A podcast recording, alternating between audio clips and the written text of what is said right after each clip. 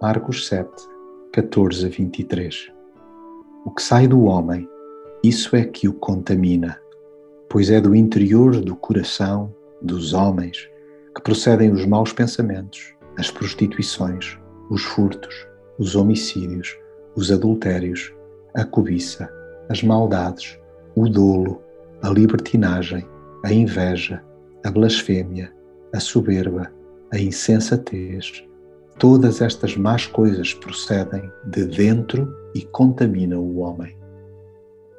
Jesus virou de pernas para o ar a minha forma de pensar.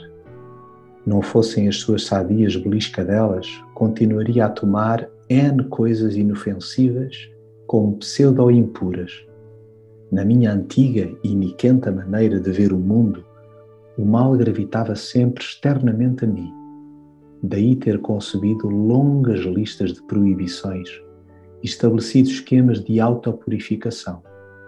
Entretive-me, sem que isso me aliviasse a alma, a catalogar como certo ou errado certas práticas sociais e religiosas.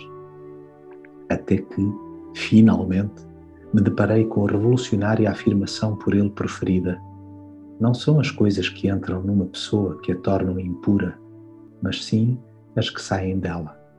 Agora, em vez de me preocupar com insignificâncias culinárias ou de outra ordem qualquer, tento vigiar o que mora nas profundezas do meu ser.